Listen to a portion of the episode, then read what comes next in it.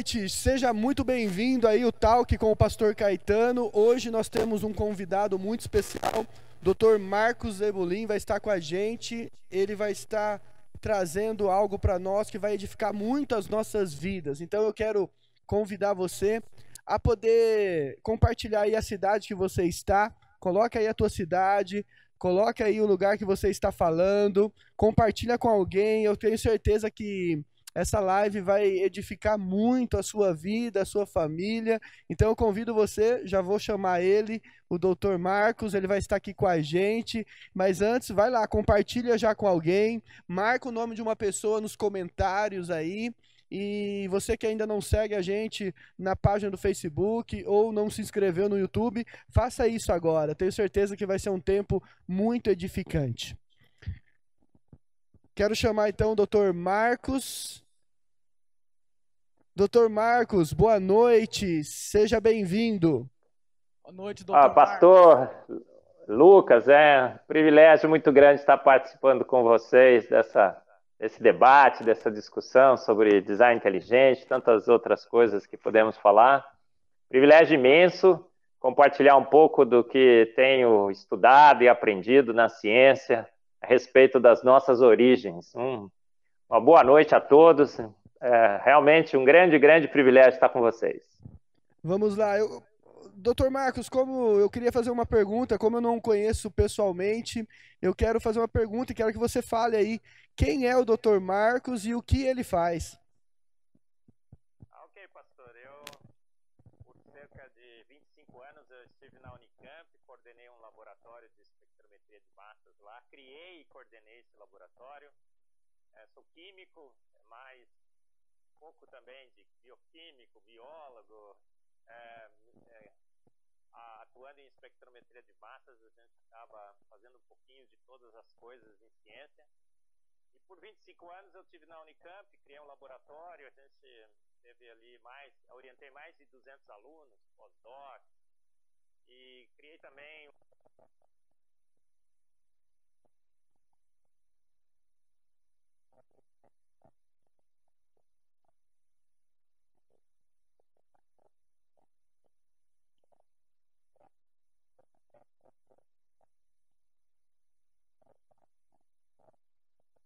era chanceler da Universidade Presbiteriana Mackenzie, a melhor do Brasil, ele chegou para mim e falou assim: Ó, oh, Marcos, é, o que, que a gente precisa fazer para levar você lá para o Mackenzie? Falou, eu falei: Ó, oh, precisa me convidar. E aí, passados alguns anos, eu me transferi para o Mackenzie, faz dois anos que estou lá, coordenando o Discovery Mackenzie, núcleo de pesquisas em ciência, fé e sociedade. Criei também um laboratório de espectrometria de massas lá, o MacMass. Então, hoje sou docente da Universidade Presbiteriana Mackenzie, sou divulgador da teoria do design inteligente, a gente é, também faz pesquisas em design inteligentes, é, comecei a escrever livros, escrevi o Fomos Planejados, Antevidência, e é isso aí, eu sou, sou um químico, bio, quase bioquímico, um pesquisador brasileiro, mas também um grande defensor ardente, eu diria assim, tá? Da teoria do design inteligente que mostra, né, que na realidade fomos feitos prontos por uma, uma mente inteligentíssima. Que legal, que legal. É, nós temos algumas perguntas que nós vamos fazer, já vamos direto aí o, o assunto. É, o que é, eu, eu, vou fazer essa pergunta, o que é o designer inteligente? Para quem não sabe, não conhece, é, o que, que é esse, o design inteligente? Pastor, o design inteligente é uma teoria científica e que advoga que através da ciência, através da química, da física, da biologia, da cosmologia, através da ciência, praticamente em todas as suas áreas, nós podemos é, detectar que há sinais claros de inteligência no universo da vida e na vida. Há sinais claros que uma mente inteligente, é, é, propositadamente, com propósito, com intenção, com, com desejo de fazer, fez o universo e fez a vida. E esses, esse ser que fez o universo e fez a vida, a gente não consegue detectar quem seria, mas os sinais da sua obra, as assinaturas de uma obra inteligente são claríssimas na ciência. É uma teoria que advoga que há inteligência no universo, advoga que a melhor causa para a vida e o universo é uma mente, a ação de uma mente inteligente. Portanto, é uma teoria que se contrapõe frontalmente à teoria da evolução darwiniana, que diz que ah, numa grande é, é, sopa ácida escaldante venenosa, né, eu sempre digo assim, é nesse planeta um dia surgiu aquela meba primordial que foi evoluindo lenta, gradual e sucessivamente até dar em nós, né, pastor? Ah, duas amebas evoluídas e o, mais uma amebinha do lado ali também, né, Lucas? Então é isso. Ah, essa é a teoria do design inteligente. Ela se contrapõe à evolução e diz que fomos feitos prontos para uma mente inteligente. Legal. É, eu quero, para quem está nos acompanhando, mandar perguntas para nós, que no final nós vamos abrir um espaço aí para perguntas e dúvidas. É, então, você que está nos acompanhando, se você tiver qualquer dúvida, pode estar perguntando aí nos comentários e nós vamos no final colocar a sua pergunta aí para o Dr. Marcos estar respondendo. Lucas, segue aí. Boa noite, Dr. Marcos. Primeiramente, queria dizer que é um grande prazer estar aqui com você que é uma das maiores referências científicas no Brasil. É um imenso prazer para nós estar te recebendo. É, a primeira pergunta que eu gostaria de te fazer é qual é a relação do design inteligente com Deus, com Deus bíblico? Ah, Lucas, em termos de fundamentação da teoria, nenhuma. Absolutamente nenhuma. Porque a teoria do design inteligente é uma teoria científica, e como teoria científica, ela não parte de pressuposto nenhum. Então, ela não diz que há um Deus, ela não diz que também não haja, né? Ela diz, olha, só sei que nada sei. A cientista tem que ser assim. Ele, ele não sabe nada a princípio, né? Ele não tem pressupostos. Ele não tem, ele não parte de conhecimentos. Ele diz, olha, eu não sei nada e eu vou investigar o universo e a vida e vou colocar sobre a mesa da investigação científica as duas hipóteses ou um processo natural não guiado, a evolução darwiniana, o Big Bang, é, esses processos criaram o universo e a vida, ou uma mente inteligente foi lá e fez e fez pronto. Então essas duas hipóteses na teoria do design inteligente são colocadas sobre a mesa porque são as duas hipóteses plausíveis. A gente confronta com os dados, Lucas, e veja, olha, não pode ter sido processos naturais não guiados. Darwin não tem condições hoje de se sustentar à luz da bioquímica moderna. O Big Bang não guiado, né, só poderia criar uma nuvem gasosa em expansão contra o nada. É, e ele parte do nada, pega o nada para nada por nada e faz o tudo, não faz sentido. E então, a, o que a, a teoria do design inteligente diz é: olha, partindo de pressuposto nenhum, é, não, não querendo chegar em lugar, num lugar pré-determinado, avaliamos as evidências científicas e descobrimos que uma mente inteligente é a melhor causa do universo da vida. Aí pergunta para o teórico da, da teoria do design inteligente, mas quem seria essa mente inteligente? Ele vai responder, como eu estou te respondendo agora, Lucas. Olha, como cientista não sei, porque a ciência não tem capacidade, não tem ferramentas, não tem é, métodos para determinar quem foi. A gente sabe que foi uma mente inteligente, mas a gente não sabe quem foi essa mente inteligente. Então, o que, a gente faz? A gente reconhece que a ciência é limitada, pega essa descoberta e fala: olha, vamos, estamos entregando agora aqui para a filosofia e para a teologia, porque a gente não tem como responder. Agora, na filosofia e na teologia, goleada, Deus ganha de goleada. Mas não foi uma descoberta da teoria do design inteligente, não foi uma descoberta científica. O que a teoria do design inteligente é, descobriu ou ela propõe como sendo uma grande descoberta científica que foi uma mente inteligente. Para descobrirmos quem foi, a gente precisa de teologia, a gente precisa de filosofia, né, pastor?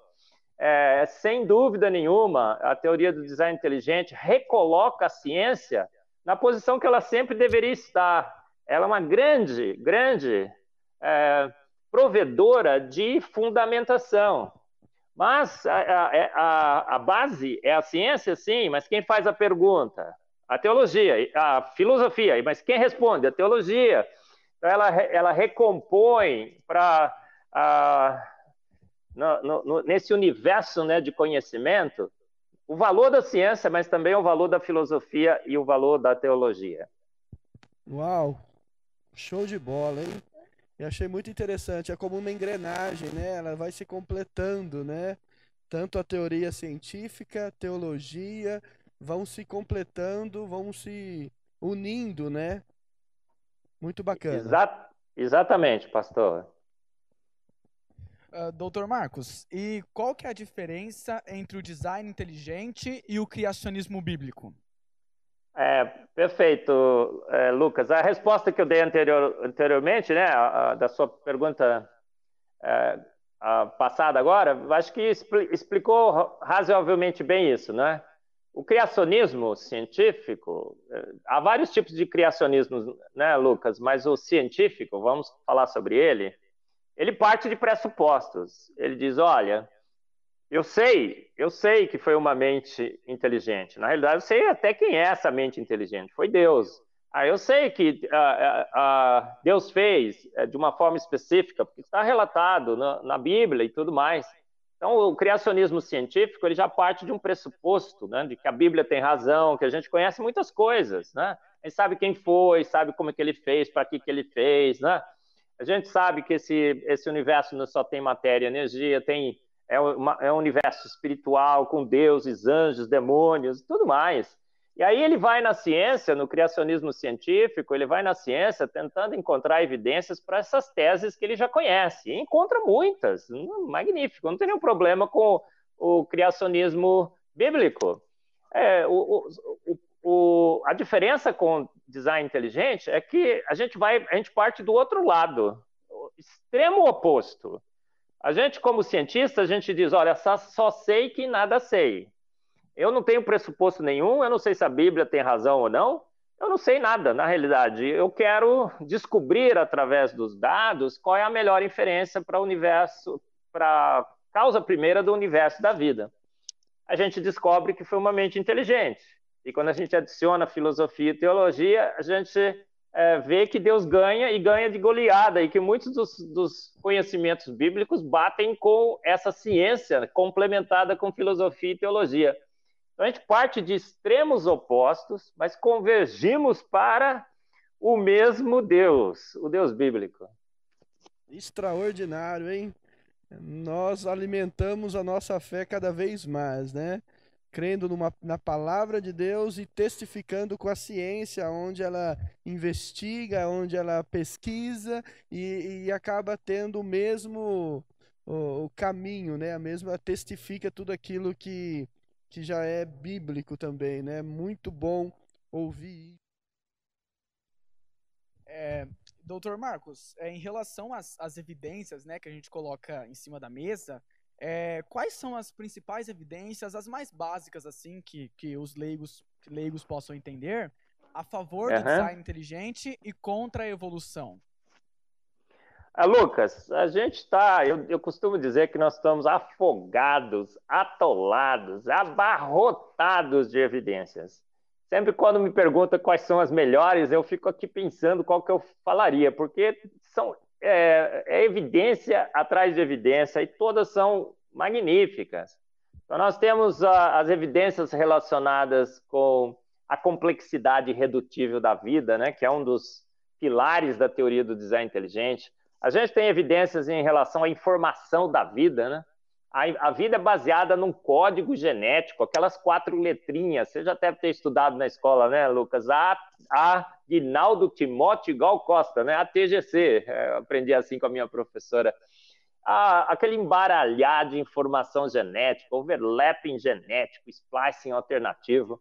E nós temos também a, o terceiro pilar, é o, até o assunto desse meu livro que eu acabei de publicar, a anteevidência são é, evidências e mais evidências de que uma mente inteligente, ao criar a vida, previu vários problemas que ela enfrentaria e de antemão providenciou a solução. Por exemplo, Lucas, talvez a melhor de todas, já que vivemos nesse tempo de pandemia, né? É, pandemia misturado com histeria, é, vamos falar sobre os vírus, né? Olha, os vírus, é, o que, que, vai acontecer com o coronavírus? Nós vamos ser salvos é, desse vírus? Sim, 99,6% da população do planeta, aproximadamente. E nós vamos ser salvos por, pelo quê? Pelo sistema imunológico. O nosso sistema imunológico é um exército magnífico de soldados nanomoleculares que estão prontos ali para pegar invasores. Então, o sujeito que orquestrou a vida, né, o sujeito é o que, que faz a ação, essa mente inteligente que, que orquestrou a vida já previu né, que talvez a gente tivesse problemas com, com mutações de vírus. É, talvez a gente tivesse problema com comportamentos inadequados, né? A gente vai lá e come é, uma carne de um animal impuro. É, e aí ele falou assim, poxa, vou ter que defender esse, esse é, incauto aí, né? É, imprudente. E ele fez um sistema imunológico magnífico. E esse sistema imunológico não é, é, é, um, é um sinal claríssimo de que uma mente inteligente não só orquestrou a vida, mas capacitou a vida para enfrentar problemas seríssimos. Já pensou se nós não tivéssemos sistema imunológico, né? A primeira pandemia mundial acabaria com toda a população mundial. Não seria 99,6% salvos, seria 100% mortos. Né? Um vírus como esse que está por aí, né? se nós não tivéssemos sistema imunológico, é, todos estaríamos perdidos. Então, é sinais claros né, de que uma mente inteligente fez a vida é, de uma forma extremamente sofisticada e, prevendo problemas, providenciou a solução. É, e o 0,4% né, que a gente vai perder? Ah, talvez a gente comece a parar de perder porque o, o autor e consumador da ciência também capacitou os homens com, a, com inteligência. Fomos feitos à imagem e semelhança de um grande Deus. E estamos né, no meio dessa batalha já providenciando drogas, a azitromicina, hidro, hidroxicloroquina, que eu defendo tanto, né, com combinação com zinco. É, temos outras que estão aparecendo aí, é, vacinas. É, homens feitos à imagem e semelhança de um grande Deus, com a inteligência que ele nos deu, é, talvez é, salvem né, muitos também através dessa capacidade. Que maravilha. Como é bom saber disso, né? Desse até esse percentual, talvez as pessoas estão sendo bombardeadas de informações aonde elas ficam só focadas no 0.4% e não focaliza naquilo que nos talvez nos 99.6 aonde vão passar, vão estar com o seu sistema imunológico, vão passar por isso. Mas é muito boa essa informação para a gente até criar também uma certa é, mais ainda deixar as pessoas que estão nos acompanhando é, ciente disso, né? Muito bom. E afinal, doutor Marcos Eberlin, a gente já passou por pandemias muito piores, né? Como a, a gripe espanhola, a, a peste negra foi uma bacteriose, né? Mas também é, foi considerada uma pandemia que na época matou muito mais gente do que hoje. E mesmo com uma ciência tão rudimentar da época, eles conseguiram resolver o problema, né? Ah, sem dúvida, Lucas. Eu aqui em Campinas, né? A gente não se fala muito mais isso hoje, mas a cidade é a cidade Fênix, né? Que renasceu das cinzas. Na gripe espanhola, os números mostram, né, que um terço da população da cidade simplesmente morreu. É, um terço abandonou a cidade, ficou um terço só, só sobrou um terço. Já pensou hoje, né? Uma cidade com um milhão de habitantes, a grande Campinas, né? Que é, tem as cidades que estão ao redor também, grandes cidades, 2 milhões. A gente perdeu um terço, né? É, é muita, muita gente. As pessoas eram. É, passava, né? Conta-se, né? Que passava uma. É, alguém, né? Para pegar os mortos, as pessoas deixavam os caixões na rua, coisa assim. É terrível, terrível.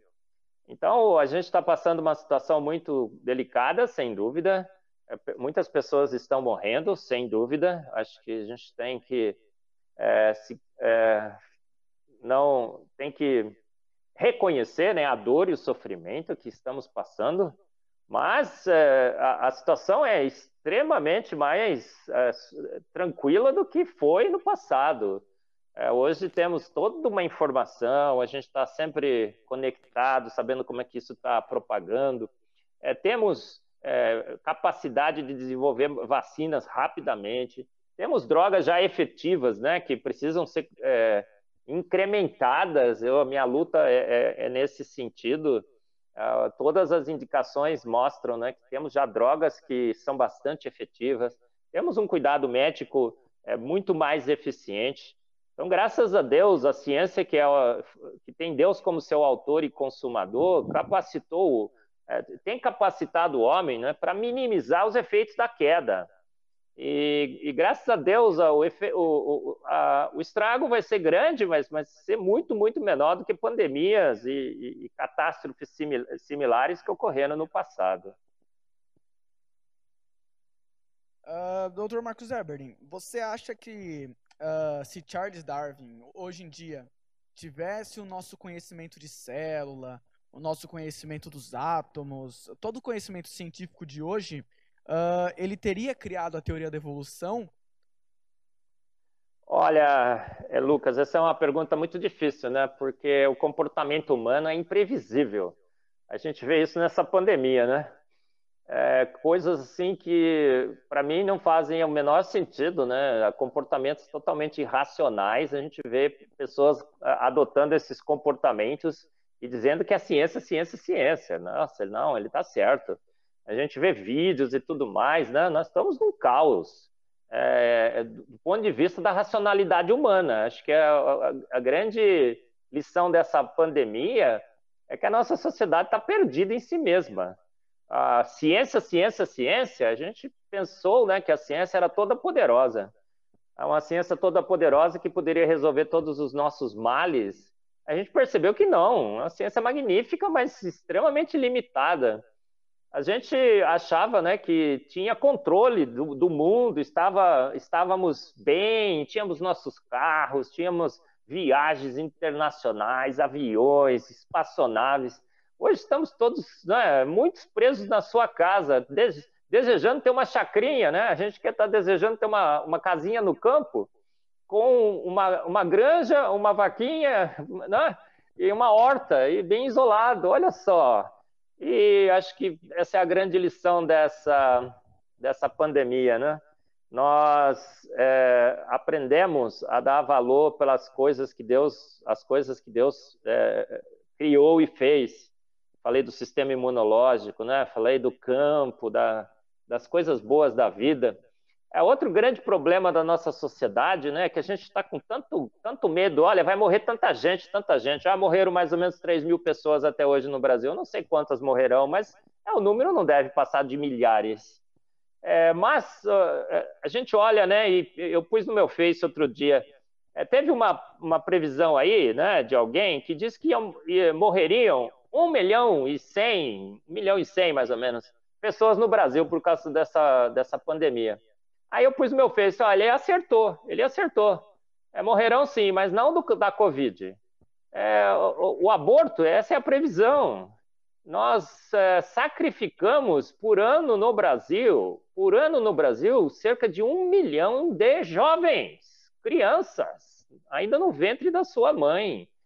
É, morrerão esse ano no Brasil por, pelo aborto. A segunda grande causa de morte no Brasil e no mundo é o suicídio. O suicídio é um desespero de gente que não tem a, a fé e a esperança de uma vida além dessa. É, pessoas que não têm a, a, sua fé depositada num Deus, num grande Deus como eu tenho, acho que você tenha também, né, Lucas, e o pastor? Então, olha que coisa, né? Nossa, a nossa sociedade foi colocada realmente de cabeça para baixo e a gente está revendo os nossos valores e princípios. Eu espero que o um novo Brasil, com uma nova sociedade mais temente a Deus, é, que valorize, volte a valorizar os, os princípios da palavra, volte a valorizar aquelas coisas boas que Deus nos deu, né? Não é carro e avião, né? Ó, uma chacrinha no campo, né? Uma casinha no campo, uma galinha, uma horta, que coisa, né? Olha só que situação que vivemos de reavaliar os nossos valores como sociedade. Responder novamente. Vamos, faz a pergunta então, Lucas. É, sobre, sobre Charles Darwin, né, pastor? Que a gente parou, parou na parte. É, pastor não, doutor Marcos. Sobre Charles Darwin, que a gente parou na parte, se possivelmente ele tivesse nosso conhecimento, ele teria tido é, essa teoria, né? Porque dizem que ele acreditava em Deus. É, qual é a sua inferência a respeito? Olha, é, eu estava falando, né, Lucas, que a gente vive numa situação caótica, né? E pessoas acreditam em coisas assim que não, faz, não fazem o menor sentido, né? Então, por exemplo, acreditar que naquela sopa ácida escaldante venenosa, uma ameba ali, né, formada, uma estrutura é, viva, é, extremamente complexa e sofisticada, como a gente sabe que a vida é hoje, é, apareceu, tem gente que crê nisso. Então, é, é, imaginar se Darwin aceitaria ou não, escreveria ou não escreveria a teoria da, da evolução é muito difícil, porque o, a, o comportamento e a racionalidade humana são imprevisíveis, imprevisíveis. O problema que Darwin teve não é, não é que ele não cria em Deus, ele cria em Deus, ele ia na igreja, ele era um cristão. E ele uh, teve um problema que a sua filha preferida, né, predileta, aos 12 anos, é, ficou muito doente. E a história conta né, que ele até parece que tentou negociar com Deus pelas cartas que ele escreveu. É, parece que essa era, é, foi o problema. Ele disse: Olha, se, se você curar minha filha, eu não publico o livro. É, outro dia assisti uma palestra né, de um historiador que é, estudou muito a, a, vida de Darwin e que ele disse isso, que isso fica muito claro nas cartas e na, nas correspondências que ele trocou. E, então, mas a filha dele morre e ele a partir daquele momento não vai mais à igreja, ele se torna um descrente ou um revoltado contra Deus. E aí ele publica o livro. Eu acho que essa é uma guerra, na realidade, não é uma guerra científica, é uma guerra espiritual, é uma, uma, uma batalha na, no campo racional que, que se propaga para o campo espiritual. E se não fosse Darwin a propor a teoria hoje, seria outro. É, é, é haveria sempre né, essa disputa é, racional, intelectual, científica sobre as nossas origens. Então, se Darwin vivesse hoje, ele faria o quê? Eu não sei, mas teria outro, ou ele mesmo. Eu não sei, eu pus no meu livro no Fomos Planejados que se ele lesse o Fomos Planejados, ele jamais, jamais publicaria uh, o seu livro ou proporia a teoria da evolução. Vamos, vai, eu vou querer crer que sim. Se ele lesse o Fomos Planejados, viu, Lucas? E, pastor, esse livro aqui, ó, vou mostrar para vocês, né? O Fomos Planejados, a maior descoberta científica. E se ele lesse Antevidência, é, com é, é, ele foi referendado, né? Tem ah, ali ah, o endosso de três ganhadores de prêmio Nobel e tudo mais. É, se ele lesse esses dois livros e o Caixa Preta de Darwin do Michael Behe, eu acho que ele ficaria muito mais intimidado, muito mais intimidado. Não sei se ele tinha coragem, mas ele ficaria mais intimidado. Legal. Uh, doutor Marcos, é, você falando do livros, quantos livros, quais são os livros que você tem? Fala um pouquinho dos seus livros, do que, que fala cada um, para mim conhecer tá. um pouco mais os seus livros. É, pastor, olha, esse foi o primeiro que eu lancei, né? O Fomos Planejados, a maior descoberta científica de todos os tempos. É, é eu é, lancei em 2018, já está na quinta edição, tem sido um grande sucesso. Esse livro é um compêndio geral sobre o design inteligente, desde a história do design inteligente, os seus postulados, as suas principais evidências, né? Que o, o Lucas me perguntou, eu acabei falando do vírus, mas a gente tem aí uma coleção imensa de evidências. Depois, o segundo livro que eu lancei foi esse, o Antevidência, é o, o terceiro pilar da teoria do design inteligente, essa capacidade de é, prever problemas e providenciar de antemão a solução, como sistema imunológico. E eu também traduzi esse livro, O Caixa Preta de Darwin, do Michael Behe, é o, é o grande é, referencial né, do design inteligente no mundo, foi o, que, o livro que Michael Behe escreveu em 1996, que lançou o design inteligente para o mundo. Então, é, são esses três livros, a editora Mackenzie lançou, através do Discovery Mackenzie, o centro que eu coordeno lá no design, na, na Universidade Presbiteriana Mackenzie, sobre o design inteligente. E o plano, pastor, é ter uma coleção muito grande de livros. A gente está traduzindo agora o Darwin Devolves, que é o novo livro do Michael Behe. Nós estamos traduzindo o Zumbi Science, a ciência dos mortos-vivos, né? dizendo que a evolução se baseia em, em evidências já refutadas pela própria ciência. Nessa pandemia, né, Pastor e Lucas, eu falei assim, agora eu tenho tempo, vou escrever um terceiro livro e tô, é, acabei já, a gente está é, pronto para publicar. É, é, um livro, o Design Inteligente em 150 caricaturas, alguma coisa assim, ou o desafio entre Michael Behe e Darwin. E aí, né, 150 caricaturas bastante divertidas e ilustrativas do debate, e eu coloquei um texto bem simples, bem direto. A intenção é ter um livro para jovens, é, para leigos, é, para cientistas também, mas um livro que não só para ler, aprender, mas se divertir e colorir, porque as, as caricaturas são bem interessantes. O Otiniel Araújo, meu cara, é, cara é, que faz caricaturas, meu Deus.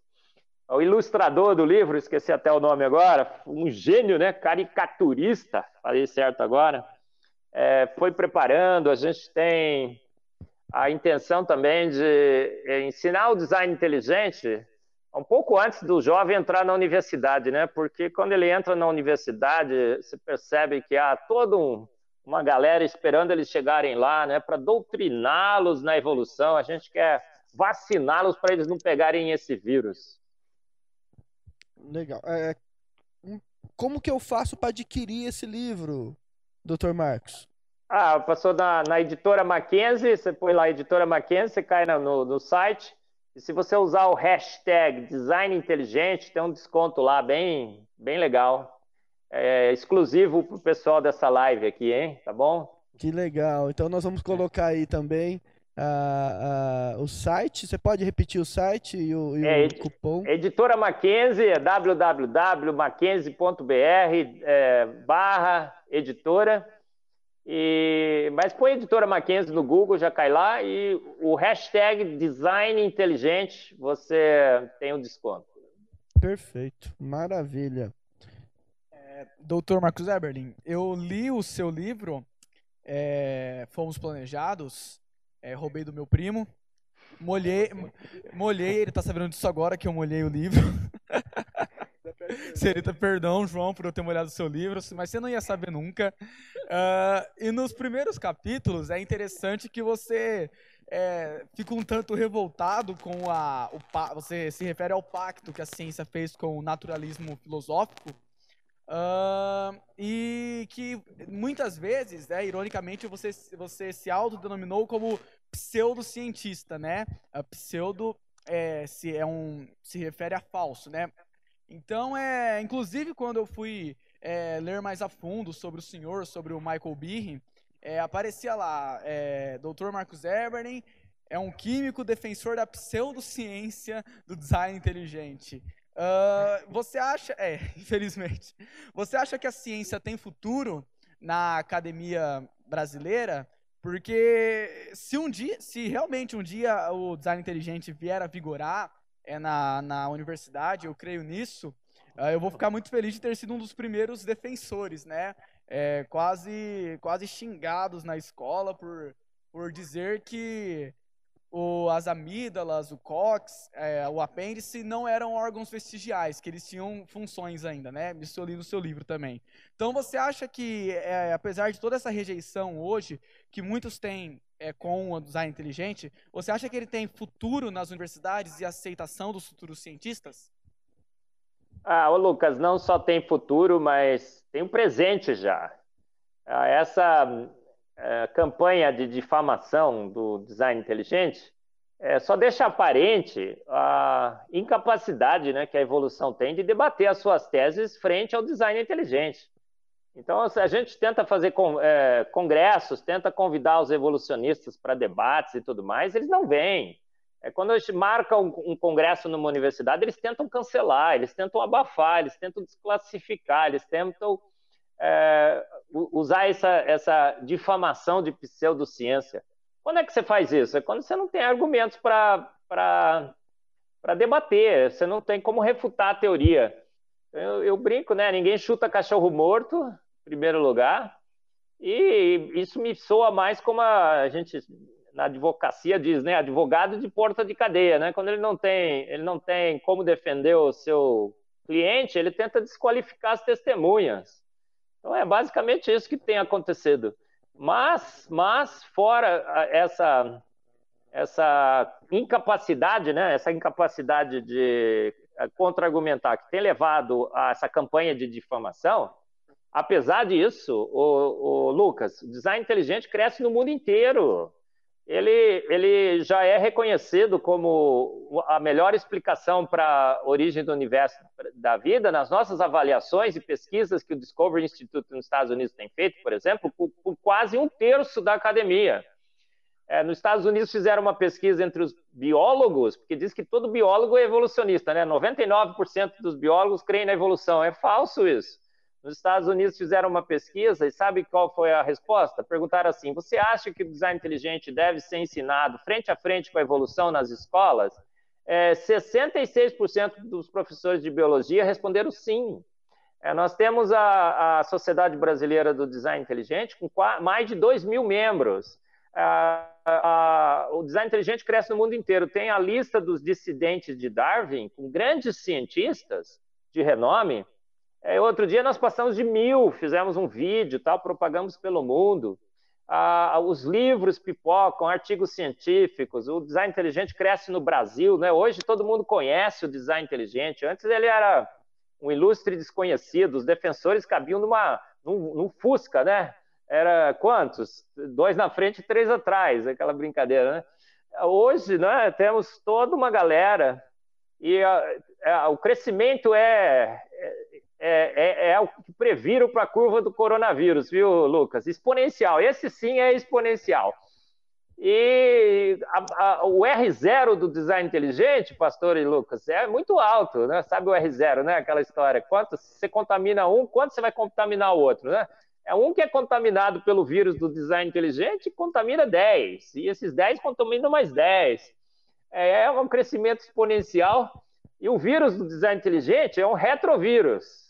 É, retrovírus é aquele que vai lá, corta o DNA, insere o seu DNA e aí a, a, a, a célula infectada fica eternamente né, produzindo. Então, é, é, é, uma vez infectado pelo design inteligente, você percebe né, que as evidências são muito grandes e, e aí o, o, você não, não escapa mais, porque as evidências são muito fortes.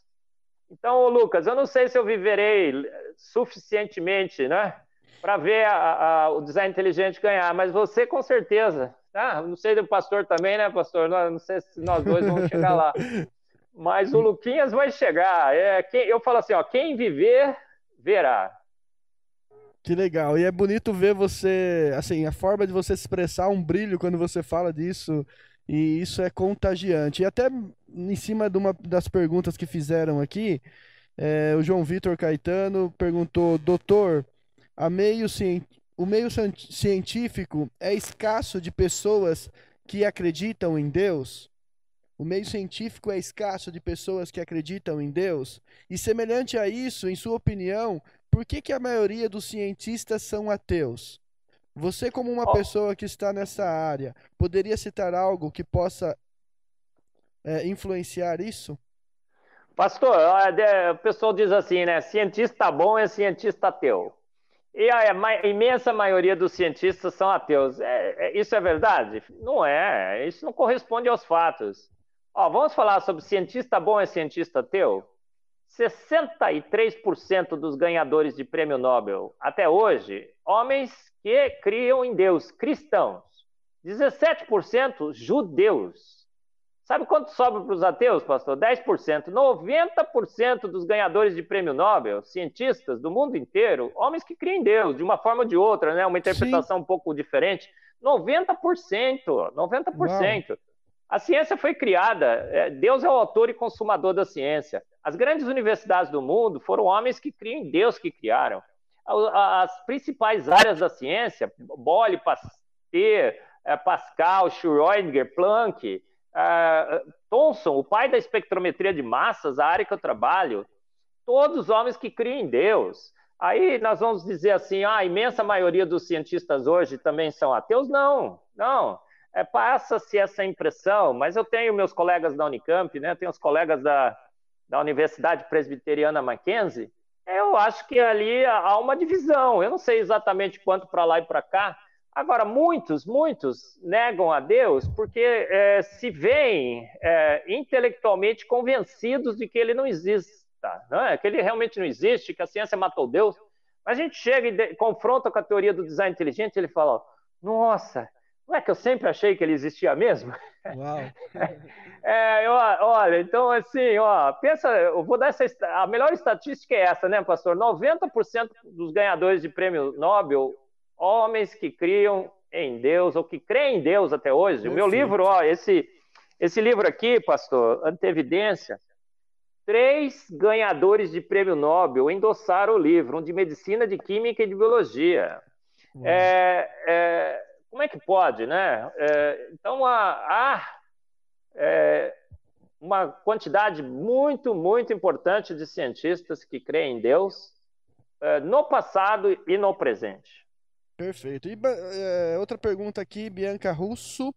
Doutor, como cientista cristão, é, o senhor já sofreu algum tipo de preconceito na, na área científica por sua fé?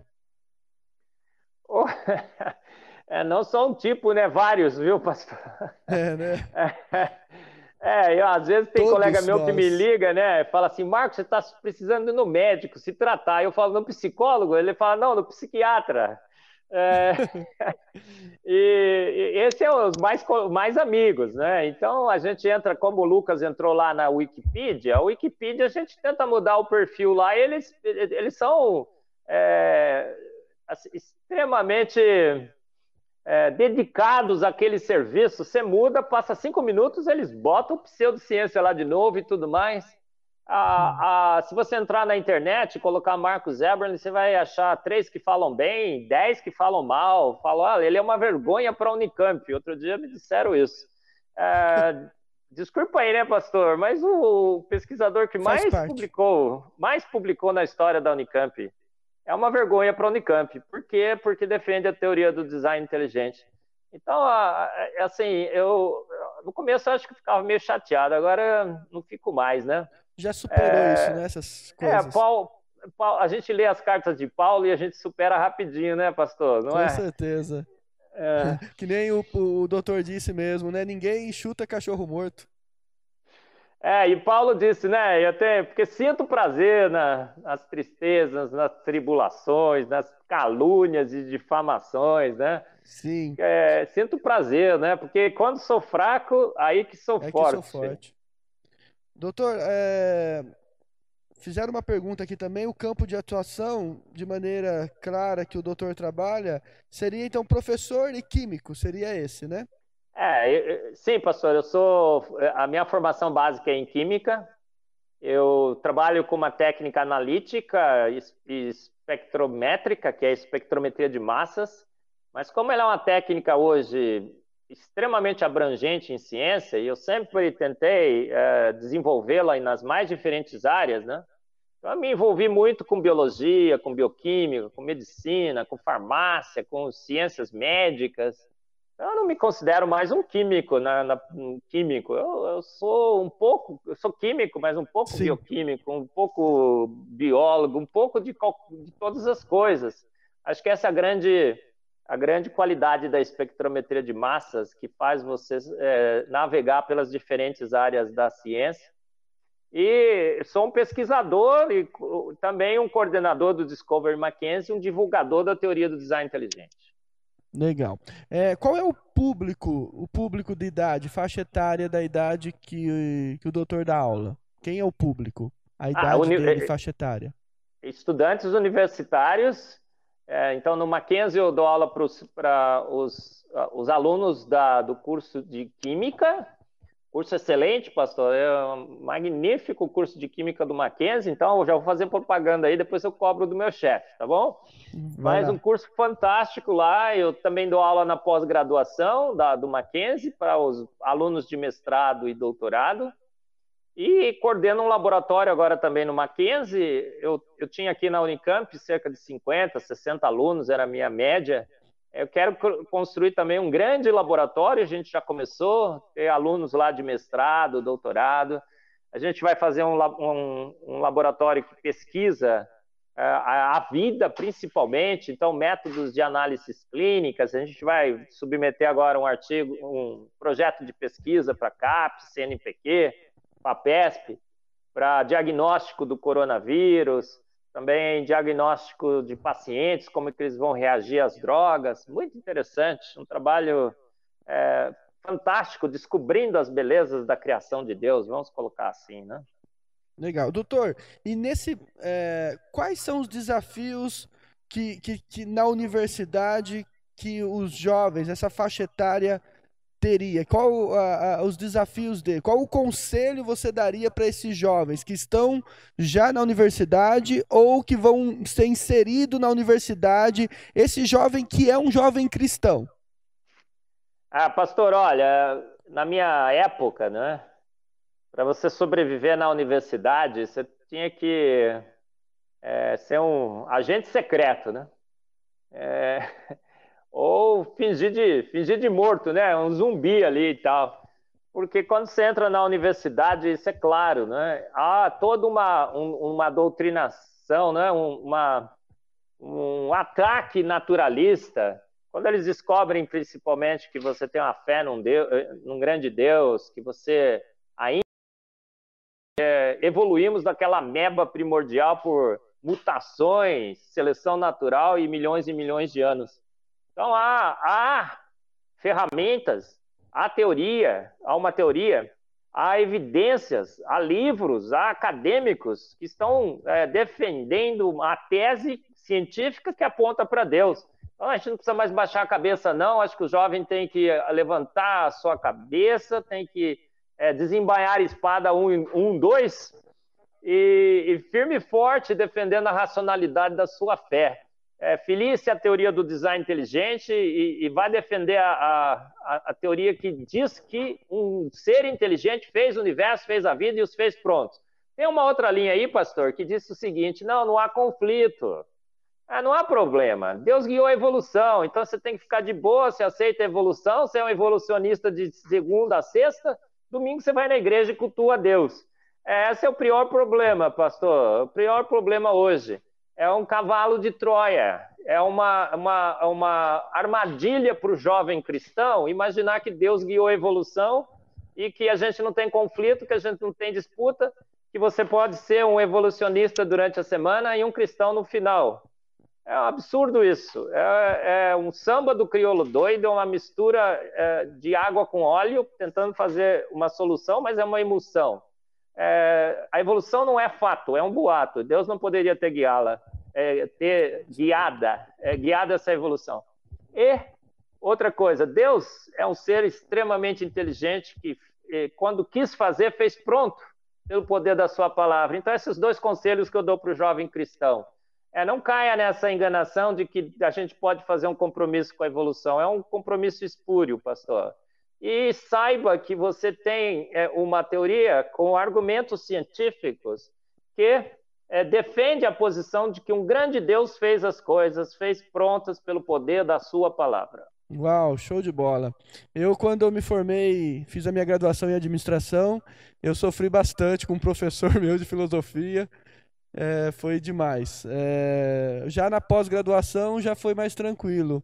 Já teve uma maturidade melhor, e, e esse conselho seu para essa galera que já está na universidade ou vai entrar na universidade é show de bola. Eu acho que é muito relevante, muito, muito importante. É, vamos fazer mais uma pergunta.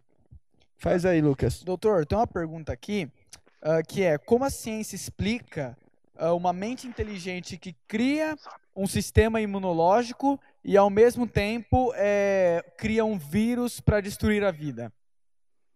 Ó, oh, Lucas, é, eu, eu, gravei um vídeo já, tá no meu canal no YouTube, falando sobre os vírus à luz do design inteligente.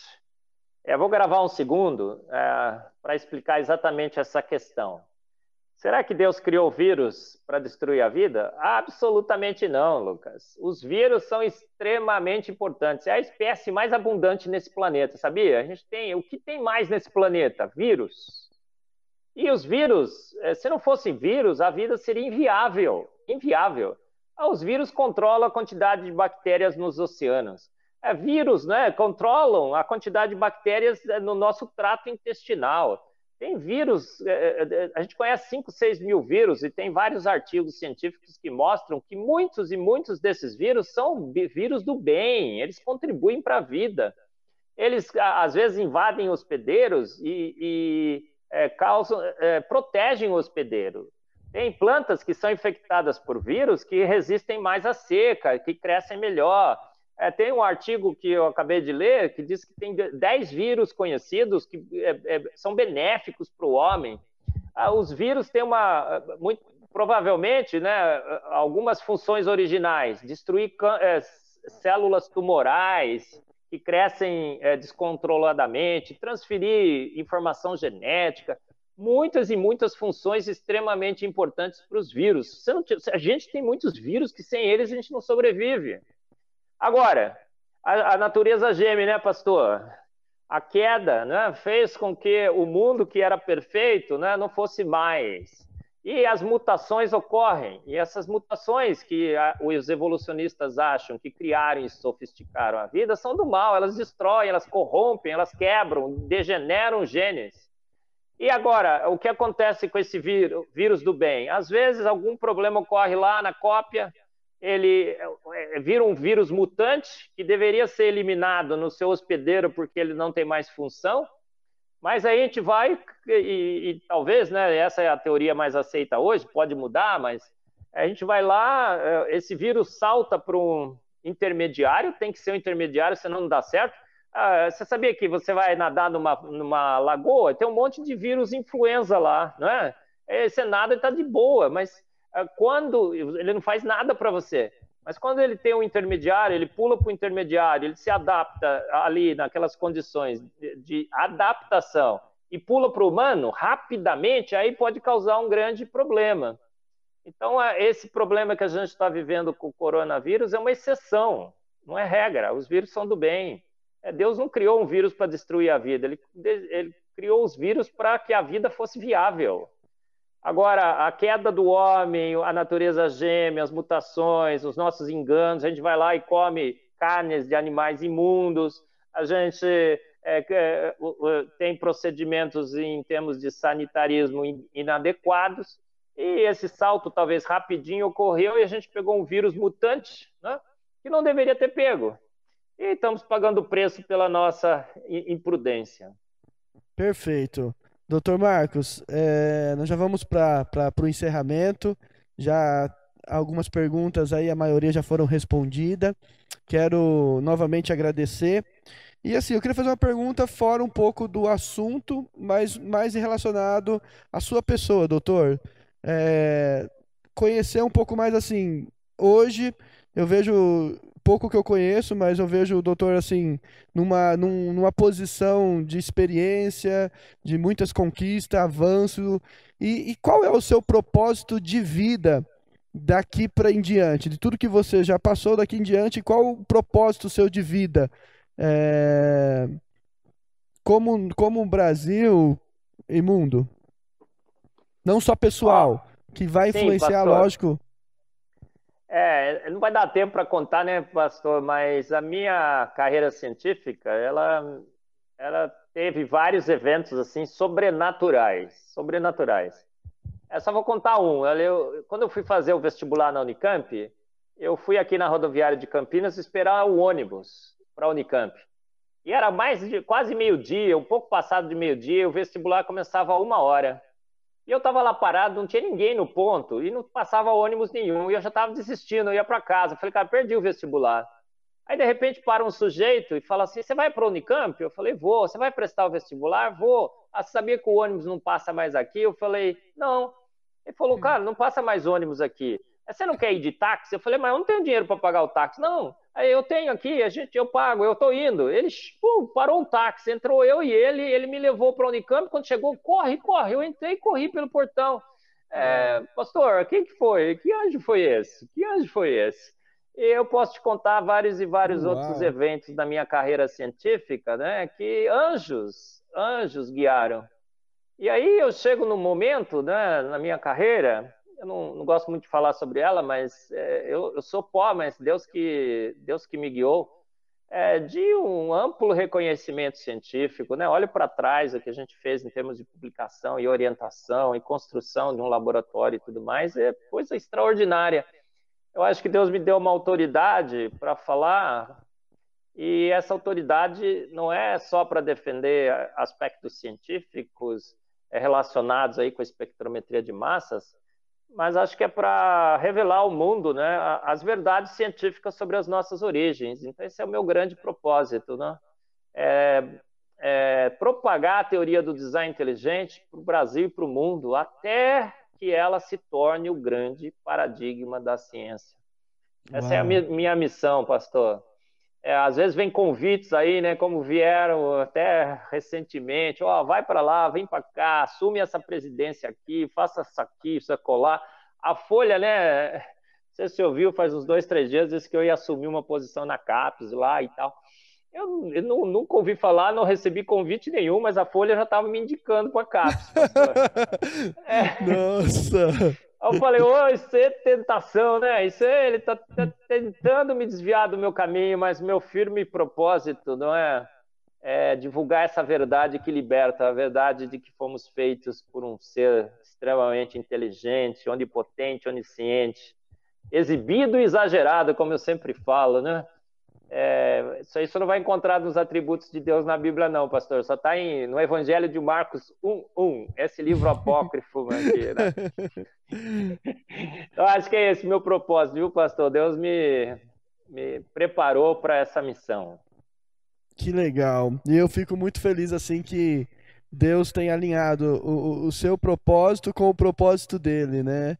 E quando isso acontece, com certeza a, a, esse fluir começa a acontecer de expansão, de crescimento, porque não é sobre uma pessoa, mas é sobre ele, né? Então, Deus Amém. faz questão de fazer o teu nome se espalhar para os quatro cantos do mundo, para que o nome dele seja levado. Eu não vou alcançar pessoas que, que o doutor alcança, mas você está levando Deus na sua vida e eu fico muito feliz em poder conhecê-lo um pouco. Eu queria estar aqui mais umas duas horas falando com você, mas acho melhor você vir para Americana, de comer um churrasco, vir aqui depois da, da quarentena, a gente se conhecer, trazer uma palestra para nós.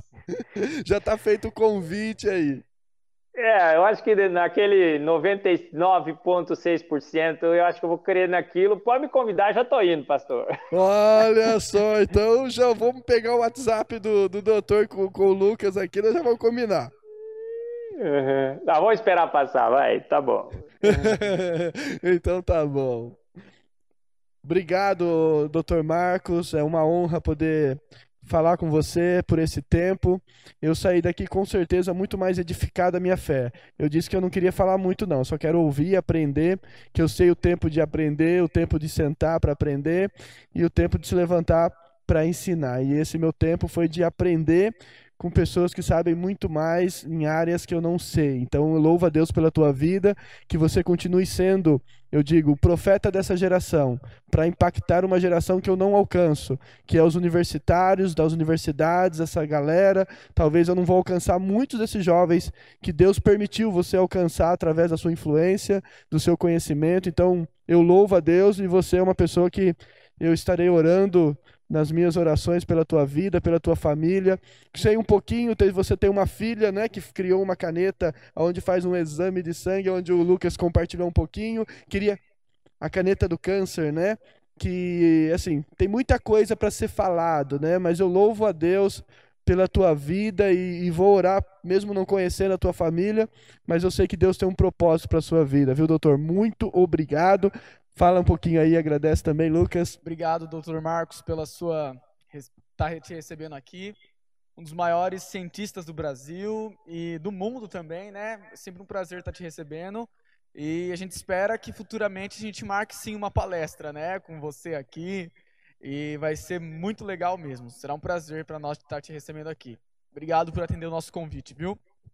Privilégio todo meu, foi, foi uma honra, foi uma satisfação imensa, né? Compartilhar um pouco do que eu tenho aprendido, né?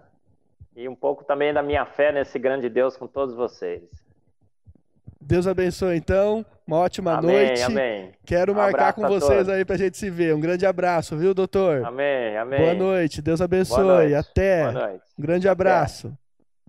Até mais.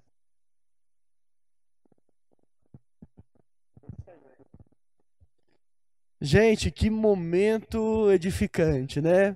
Nós que temos uma fé em Deus, cremos na palavra, e nós podemos ouvir pessoas que têm um conhecimento, que têm uma vida, aonde está uma teoria científica, onde está vivendo em universidades, onde tem alcançado pessoas que têm um conhecimento talvez até de não acreditar em Deus, mas nós vemos, e conforme foi aí, vários sinais, né? Vários, é, eu até anotei aqui, né? Várias evidências de que o nosso Deus, ele está presente, ele é o criador de todas as coisas. Então, obrigado você que nos acompanhou, vai ficar salvo aí. Compartilha esse vídeo e Deus abençoe a tua vida. Um grande abraço, uma ótima noite. Até mais.